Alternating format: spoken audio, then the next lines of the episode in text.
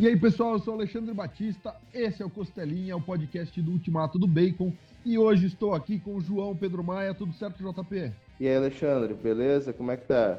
Tudo certo aí, galera? Tranquilo, meu irmão. E hoje a gente vai falar sobre o seriado dos Titãs, galera, que começou na primeira temporada, empolgando muito, e estreou aí já no começo do ano, né? É, a segunda temporada mas teve uma recepção meio mista da galera. Nem todo mundo curtiu, a galera meio que, sei lá, esperava mais. E aí a gente vai falar e discutir a respeito disso. Titãs realmente é ruim, o segundo, a segunda temporada é ruim, é bom. O que, que rolou? Foram expectativas não cumpridas? O que que. Começa aí, JP, me diz aí, o que, que você achou já de maneira geral que rolou nessa segunda temporada de Titãs, mano? Cara, começando assim devagar, sem, sem spoilers, né? Para quem ainda não viu a segunda temporada ou não tenha visto a série em geral, é, Titãs ele começa de uma forma lá na primeira temporada, né? Com o Robin. Me lembra bastante a animação do Jovens Titãs. Você, chegou a assistir a animação, Alexandre? Eu via episódios esporádicos, eu não, não, não seguia a, a, o tema central lá, né? Tipo, o desenvolvimento. Sim. Mas você sempre pegava uma coisinha ou outra, porque era meio que nem novela, né? Você fica, sei lá, um mês sem assistir, mas dá para você sacar para onde foi a história meses depois. É, então, aí você tem então justamente isso, né? No, lá no começo fica bem similar assim, uh, aquela questão de você ter o, o, Robin querendo se distanciar do Batman, e aí ele vai encontrando, né, os demais membros que vão compor ali os Titãs. Né? Na primeira temporada você teve a Ravena, né? O Mutano e a Estelar com algumas outras participações, né? Que vai mostrando ali que como foi, como surgiram o Rapina e a Columba, né? Tem a participação da, da Dona Troy, vai construindo aí, né? Esse universo onde estão inseridos os Titãs. E aí a primeira temporada termina de maneira meio não sei, climática, mas anticlimática ao mesmo tempo. Como é que você diria aquele final, Alexandre?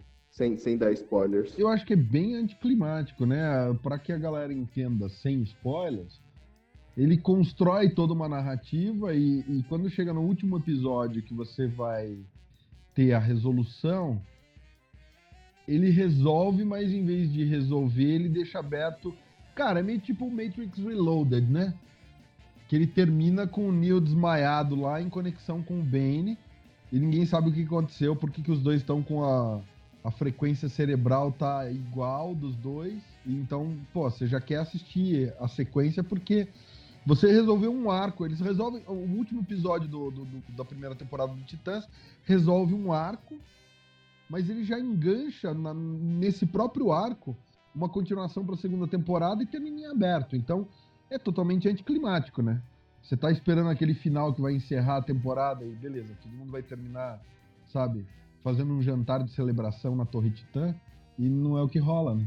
Cara, parece aquelas coisas assim, tipo, uh, foram uh, ah, 11 episódios, mas na verdade eram 12, né? Parece que assim, para pra pensar, são 11 na, na primeira temporada e 13 na segunda, né? Parece que na verdade eram 12 nas duas só que aí o que, que acontece? Eles foram lá, fizeram o último episódio da, da primeira temporada, eles pegaram e colocaram na, na, na segunda temporada. Porque é tipo, para dar esse link, não fica como aquelas séries que resolvem. É, te cortando, cara, feio pra caramba eu fazer isso. Mas é que você falou isso, você, você deu essa ideia e me veio na cabeça que talvez seja de fato proposital como estratégia, porque a primeira temporada de Titãs tinha muito menos orçamento, cara. E é aquela coisa, uma vez que o orçamento está fechado, né, com esses estúdios, é muito difícil você mudar o orçamento. E a série começou a ter muita relevância ao longo da exibição. Então pode ser, cara, que uma estratégia dos caras tenha sido justamente falar, não, então a gente faz um episódio a menos aqui, joga um a mais na temporada que vem, porque daí a gente refaz o orçamento para a temporada seguinte e consegue fazer o final de temporada, entre aspas, com mais orçamento, porque eles fizeram uma coisa realmente tem muito mais, né? No, primeiro episódio da segunda temporada, tem muito mais efeito e tal do que a primeira temporada inteira, né? Sim. E é isso a sensação que dá, né, cara? E aí, tipo, você fica esperando ali e não termina nem, tipo, num gancho uh, de grande batalha, assim, tipo, ah, fulano tava em combate ali, desabou tudo, é, alguém morreu, alguém sobreviveu. Não é nem isso. É realmente.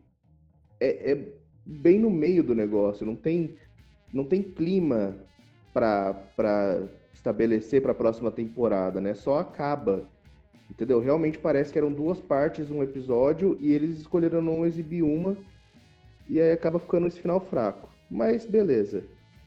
A série foi legal, ficou interessante.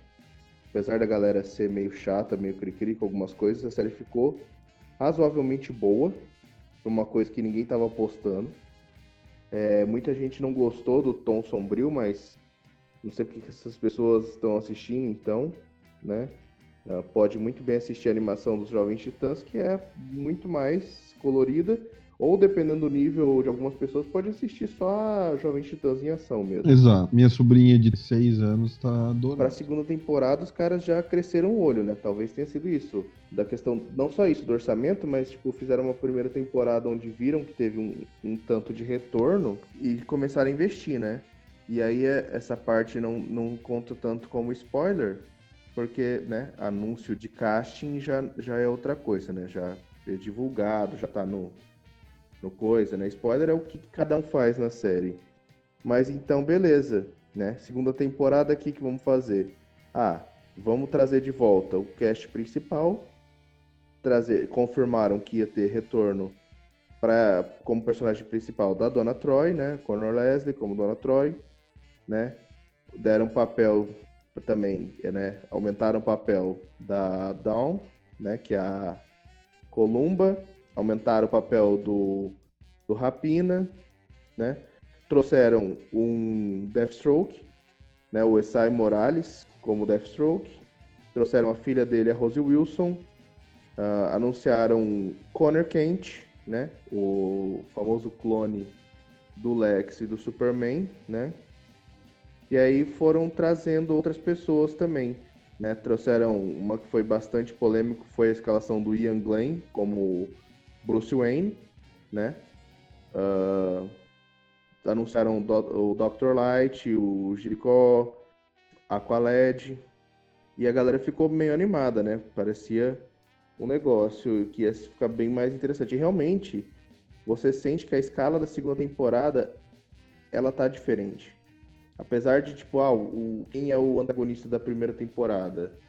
É um demônio e, né, o Trigon da segunda temporada, ah, é o Deathstroke.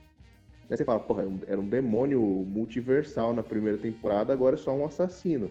Mas, cara, o Deathstroke ele tem uma puta história dentro da DC, uma história fenomenal com os Titãs, e querendo ou não, isso também colaborou para colocar o peso em cima da segunda temporada, né?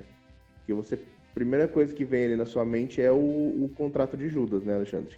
Não, cara, e na verdade, assim, se você for pensar, a construção, tanto a primeira quanto a segunda temporada, elas têm uma construção muito. É levemente inspirada na, no contrato de Judas, mas ela tem uma estrutura muito igual, né, cara? Que é o Dick, no momento de estar tá querendo abandonar a identidade de Robin, ele abandona a identidade de Robin no, no, no começo do contrato de Judas ele tá lá como Dick Grayson mesmo nos Titãs e ele assume a, a, o manto de, de asa noturna no meio, né, do meio pro final do contrato de Judas.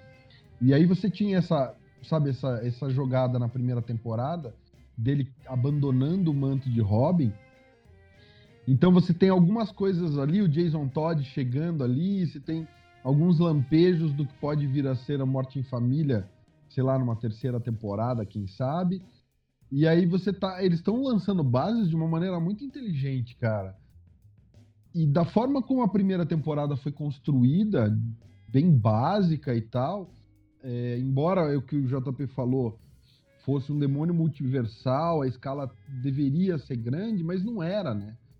Embora a ameaça fosse multiversal e gigantesca, no fundo, no fundo, era um desenvolvimento da Ravena com o pai dela, né?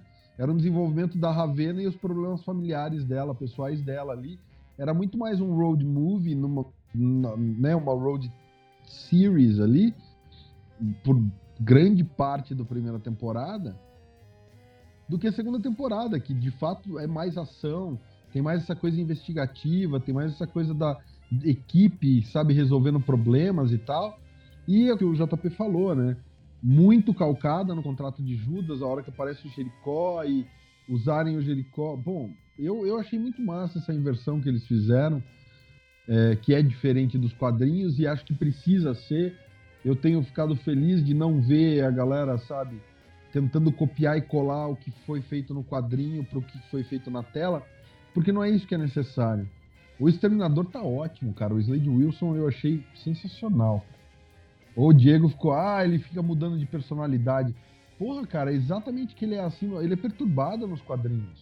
O cara, hora é herói, hora é anti-herói, hora é vilão dos titãs. Sabe? Para. É exatamente o exterminador dos quadrinhos, cara. A paternidade mexe com a cabeça do cara terrivelmente.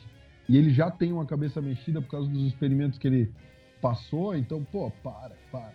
A galera tá reclamando demais de boca aberta, na minha opinião. E acho que por conta da expectativa, JP. A questão da primeira temporada, embora o final tenha sido anticlimático, mas até o episódio 10, cara, o episódio 10 é sensacional. Né? E a galera naquela do ah, eu quero, sabe, ver um lampejo da armadura do Batman. Ah, apareceu o Batman, pô, essa série é foda. Aí, segunda temporada, os caras fazem tudo, tudo. Tem o Conner Kent usando o uniforme clássico do Superboy. Não o clássico da morte e o retorno do Superman, mas aquele clássico da, da época dele nos Titãs. Tem, sabe, Aqualed, tem o Exterminador super bem, tem a Devastadora, tem a Devastadora em uniforme, tem o Jericó usando poderes.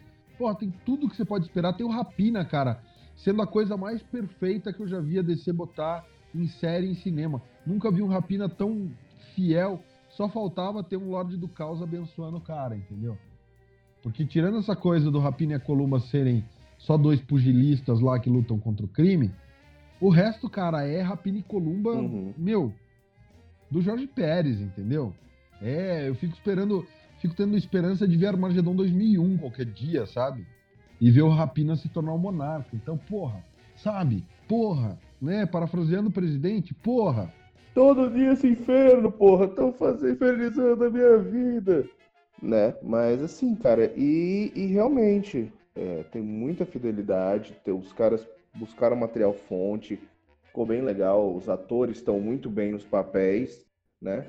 Uh, só que aí a gente tem que falar dos pontos fracos, cara. Eu acho que ponto fraco principal para falar é na, na parte com spoiler, né? Sim, podemos abrir então para spoiler. A gente já deu, já tem um tempinho aí já de, de podcast. Acho que agora, a partir de agora, a gente pode fazer daqui para o final um podcast com spoiler, né? A gente tá bem na metade. Uhum. Pessoal, se vocês não viram ainda a segunda temporada de Titãs, estamos abrindo para spoiler. De novo, galera, a gente demora às vezes para fazer. O Titãs já está disponível desde o começo do ano na Netflix. Tudo bem, a gente entende que nem todo mundo tem Netflix e tudo mais, mas já deu, né? Já deu. Então vamos falar com spoiler sim. Se você não quer saber de spoiler, vai conferir o seriado, depois volta para ouvir aqui. Então, liberado, JP? Cara, então, uh... primeiro de tudo que eu queria falar dos pontos fracos é bastante uma coisa que assim a série tem coragem, né? Mas é que eles ficam inserindo outros temas no meio da temporada, né? Que a provavelmente a terceira temporada vai lidar bastante, talvez ainda com o Cadmus, mas principalmente com a irmã da Estelar, né? E por você estar tá inserindo aquilo ali, né? A gente não sabe como funciona por baixo dos panos lá. Você fica. Você tem aquele receio de ficar com uma história incompleta nas mãos. Entendeu? Ao invés de, de, de eles terem a chance de lançar estruturalmente falando como volumes, entendeu? Pensa nos Titãs, assim, essa série, né? São minisséries, 12 episódios, como se fossem volumes. E aí você teria, por exemplo, primeiro volume, enfrentando o Trigon. Segundo volume, enfrentando o Slade. E aí o terceiro volume provavelmente é a, a Estrela Negra. Engraçado que falando, falando assim, não parece que foi a Panini que encadernou? Pegou a primeira temporada parece que foi a na hora de encadernar jogou a, uma edição para o encadernado seguinte. Muito bom. Bem Panini, né? Paninice, cara. É, a DC fez panini. O problema é que eles constroem tão bem alguns personagens e, e tão mal algumas coisas. Por exemplo, uh, você tem ali na. Né, você sabia que algum personagem aparentemente já tinha morrido. Muito trailer dá a entender isso, por eles falam do passado, né? E as fichas estavam todas no, no Aqualed, né? Porque era o único que não aparecia tanto. E realmente é ele que morre. E o episódio que ele aparece é, não deu muito assim para se apegar ao cara, para entender quem ele era, sabe? Foi tipo só para apresentar e matar. Eu achei que talvez tivesse faltou inserir ele mais nos outros flashbacks, sabe? O que, que você acha, Alexandre? Não, total. A construção do, do Aqualed ela é totalmente desprezível, né, cara? E não, e não precisava ser assim, né? É, eu acho que tem, tem falhas, com certeza. Tem muitas falhas. E a prova disso, cara, é mesmo a construção da Rose, né, cara? Tipo, ela tem. Eles, eles insistem em mostrar um treinamento. Né? Ela chega do nada, daí beleza. Quando vai ter um flashback mostrando ela contando lá pro Jason que ela treinou com o pai, que o pai foi buscar ela em casa e tal, tal, tal, tal, tal. Aí mostra todo um desenvolvimento para daí ela do nada virar e falar assim: ah, tá, você tá sozinho. Cara, é, é, é gratuito, é aleatório, do tipo. Quer dizer que ela se apaixonou pelo Jason, sabe? Chegou num bando de desconhecido e ai, de repente eles viraram minha família ela não teve um desenvolvimento. Pelo contrário, cara, ela foi excluída pelos caras, colocada de lado. Sabe, bastou o quê? Uma, uma troca de ideia com a Ravena e a Ravena ainda depois, sabe, se mostrou meio que faca nas costas da, da Rose. Pra daí ela pegar e falar: Não, tô, tô abandonando meu pai, tô abandonando minha família em função desses caras que supostamente mataram meu irmão. Não faz o menor sentido. Então, assim, tem uma escrita preguiçosa no Titãs é, eu não estou criticando, é, não estou elogiando Titãs pelo roteiro. O roteiro é meio panga às vezes.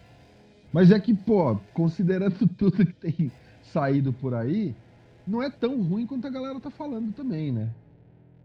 Quer dizer, tirando o último episódio, né, gente? Cara, e aí o último episódio, que aí no final das contas, a batalha final contra o Deathstroke é tão anticlimática contra a do Trigon, né? E aí eles, porque eles, eles ao invés de colocarem as sementes, né, como eles fizeram, uh, na verdade não fizeram, né? na primeira temporada eles simplesmente jogaram um episódio pro lado e colocaram Deathstroke em cima da hora.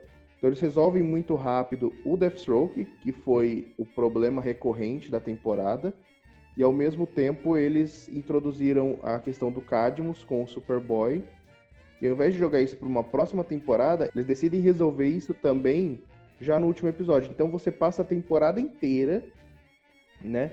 Uh, quem é o grande vilão? O Slade. Quem tá correndo por baixo dos panos? Ah, tem alguma treta acontecendo com a Estrela Negra, ficou para a próxima temporada, e tem o Cadmus também. E aí os caras chegam na metade da temporada e falam: não, vamos tirar o Slade de canto aqui, vamos ter que resolver com o Cadmus agora, cair na porrada com esse pessoal agora isso me parece meio desnecessário, sabe? Poderia ter focado muito mais na, na parte do Slade e deixado o Cadmus, né? Talvez eles ainda, provavelmente eles ainda vão reaparecer, mas poderiam ter ficado para uh, para a próxima temporada, sabe? Nem que fosse o primeiro episódio da temporada seguinte, como eles fizeram a resolução do Trigon. Mas não tirar o holofote do Slade. O que você acha, Alexandre? Cara, eu gosto do último episódio, embora eu concorde contigo. A coisa ideal seria realmente o Slade no último episódio dá mais trabalho pra, pra sabe, ser pego e se ferrar. Né? O cara dá trabalho pro Batman, cara. Então, calma lá. Eles podiam fazer uma coisa mais, né, mais difícil ali pro, pro grupo ter que se unir e tal, tal, tal. E não ter que usar o Superboy ali. Já que fizeram isso, eu no fundo, no fundo gostei, achei legal. O embate dele com a, com a Dona Troia é muito massa, cara. Mas eu acho que aí, pô, tava perfeito episódio, até a dona tomar choquinho e morrer, sabe, com 110 ali. Ah, é. Outro spoiler, galera. Uh, e aí, realmente, essa ganha a, o prêmio de morte estúpida. Supera até a morte do, do primeiro Columba, né? Cara, para mim, para mim supera a morte da Thalia no, no, no, Batman Ressurge, cara. No Cavaleiro das Trevas Ressurge. É quase tão retardada quanto, né? Nossa, realmente. É, você pega uma, uma pessoa ali que tem laços muito fortes com a, com a Mulher Maravilha, dependendo de qual cronologia você for olhar, né? Eu, eu nunca lembro se é a Dona ou se é a Cassie que é sobrinha da Mulher Maravilha, prima, irmã. Ela é claramente ali sobre-humana. Poderia ter sido uma morte muito mais significada se ela, tipo, tivesse salvando alguém, ah, sabe? Tá, já que tava enfrentando Cadmus ali, ah, beleza, resgatamos o Superboy. Aí o Cadmus, ah, beleza, não vai ficar com a gente o Superboy, não vai ficar com a gente a experiência. Então, pera aqui, ó, pega essa arma super foda, mega hiper blaster que a gente construiu aqui e a gente vai matar ele. E aí, pá, acertou a dona, ela morreu. Seria muito mais uh, interessante para a história, uma morte de muito mais significado, né? Diferente de ela simplesmente, nossa, tá caindo uma torre aqui. Até porque, cara, cair torre é uma coisa que acontece em quase todo filme. Se eu não me engano, no final do Shazam, começa a cair que uma, uma roda gigante, alguma coisa. Sim, Entendeu? a roda tipo, gigante. Uhum. Toda série que tem uma, uma pessoa com super força, ele vai segurar um poste, ele vai segurar uma torre, ele vai segurar alguma coisa. O Titãs foi o único que falou: Nossa, que genial. E se tivesse eletricidade e matasse o personagem? De fato, a Dona Troia é irmã da Mulher Maravilha, né? É mais nova. Nessa cronologia. No, no seriado eles não falam isso explicitamente, cara, mas se assume. E aí, na mesma semana, cara, que a Dona Troy morre com um choquinho de roda gigante, sai o trailer do Mulher Maravilha 1984, e aí tá a Diana lá, cara, com o laço, sabe? Cavalgando raios. Tá ligado? Ela tá dando uma de Homem-Aranha com os raios no céu. Então, assim, vai pra puta que pariu, velho. É, sabe, o Connor podia ter esmurrado ela até a morte ela podia ter tomado um tiro, ela podia ter acontecido mil coisas, quebrarem o pescoço dela, o exterminador, sabe, enfiar uma faca pelo pescoço dela. Um choquinho daquele, cara. É complicado, mano. Mano, aquilo não mata nem passarinho. Não, mata, vai. Mas, mas é, que eu fiquei revoltado. O episódio tava perfeito até ali, cara, para mim, sabe? Tenho críticas, eu sempre tenho críticas, mas eu tento, cara, olhar e falar assim, é isso que tem para hoje então não adianta pensar o que poderia ter sido. É o que tem para hoje, é isso, então vai lá, assiste. E tava ok, velho, né? Naquele dia que eu tava sentado para assistir, era o que tinha para aquele dia e tava bom, sabe? Ela toma um socão do Superboy, olha e fala assim: hum, você tem um soco forte. Do tipo, mano, você não é tudo isso, cara, sabe? Tá bom, você é o clone do Superman, mas e aí, cara? Sua irmã da Mulher Maravilha, cara. Calma lá, sabe? Desculpa, você vai precisar se esforçar um pouquinho mais para me derrubar. E aí ela toma um choque e morre, velho. Não, não dá, cara. Eu tô em depressão. Pois é, cara, todo mundo tem uma fraqueza, né? O Batman é o imposto de renda, o Superman é a Kryptonita e no caso da Dona Troy seria o Pikachu. É o Pikachu. ah, boa. Pode crer. Parece que assim, né? Os caras, eles foram lá, resolveram, né, a questão do exterminador muito fácil. Aí foram lá, resolveram a questão do Cadmus muito fácil, juntou todo mundo feliz, os caras pensaram, não. Mas poxa, a gente tá fazendo uma série sombria, tá tudo muito feliz, alguém tem que morrer. Ah, mas agora já derrotou os vilões, não tem como morrer alguém mais. Ah, derruba um poste ali. É, quebra o salto da Moça Maravilha, ela cai, bate a cabeça e morre. Ah. Não, quem morre assim é o Asa Noturna. uh, obrigado, Injustice, porque apesar de ser muito legal alguns arcos do Injustice, a morte do Asa Noturna é brincadeira. Mas é o mesmo nível, né? Eu não tô ligado, me conte. Cara, na, no Injustice, né, tem a, conta os cinco anos da, da morte da Lois, né, do Superman ficar louco, até o ponto em que eles trazem os heróis da, da DC principal, né, que dá o jogo. E aí no primeiro ano, eles mostram, né, como que, que o Asa Noturna morreu, o, o Dick, né. Que até na, quando os heróis estão lá, eles acham que o Asa Noturna é o, é o Dick, mas na verdade é o Damian. Saquei. E aí mostra que Logo que nos primeiros dias, quando o Superman tava full irado da vida, ele foi atacar o Arkham, que ele queria matar todo mundo.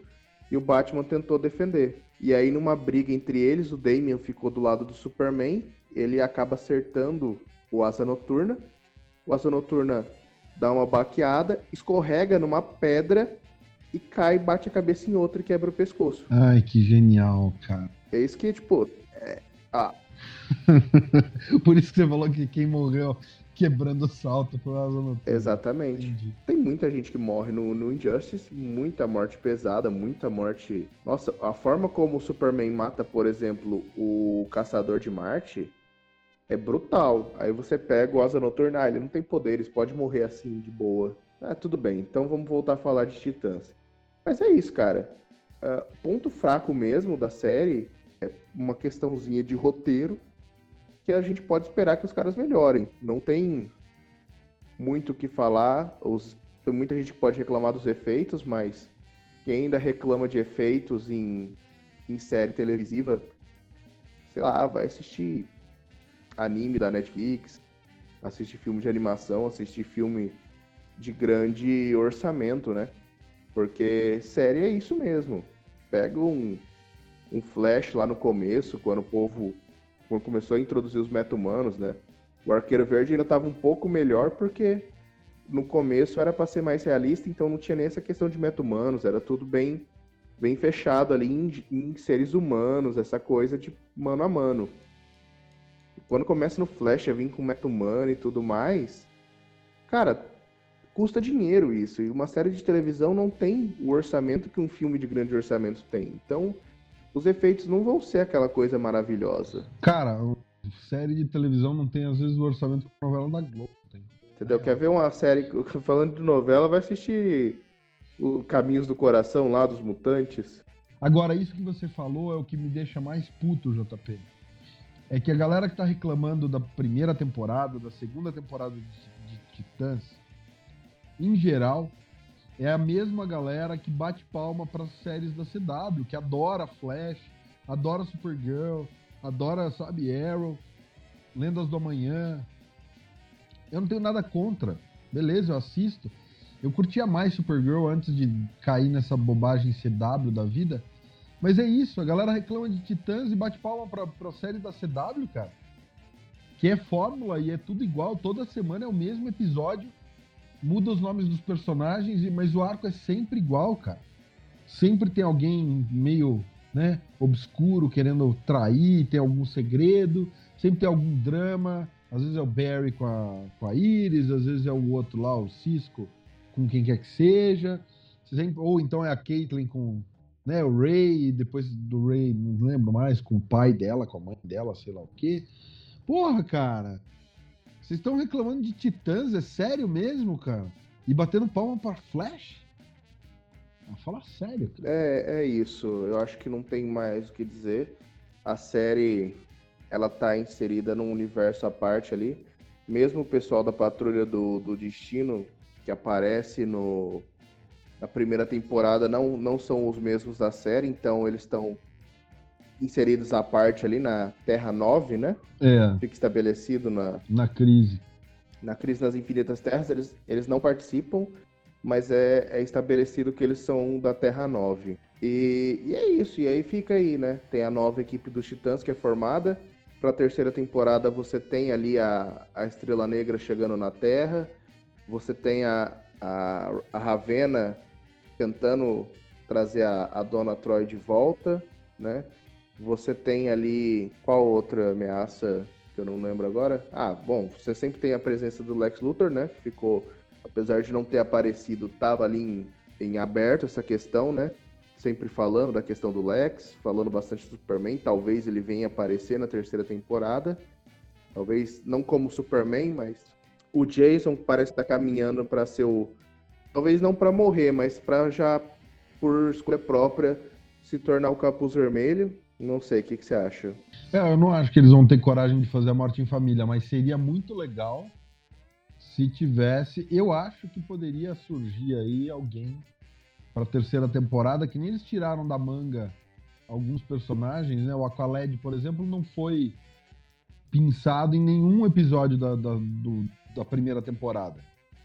Eles podem colocar algum vilão aí, tipo um Coringa pode aparecer, sabe? Eles estão assumindo que o cânone do Batman existe e existiu.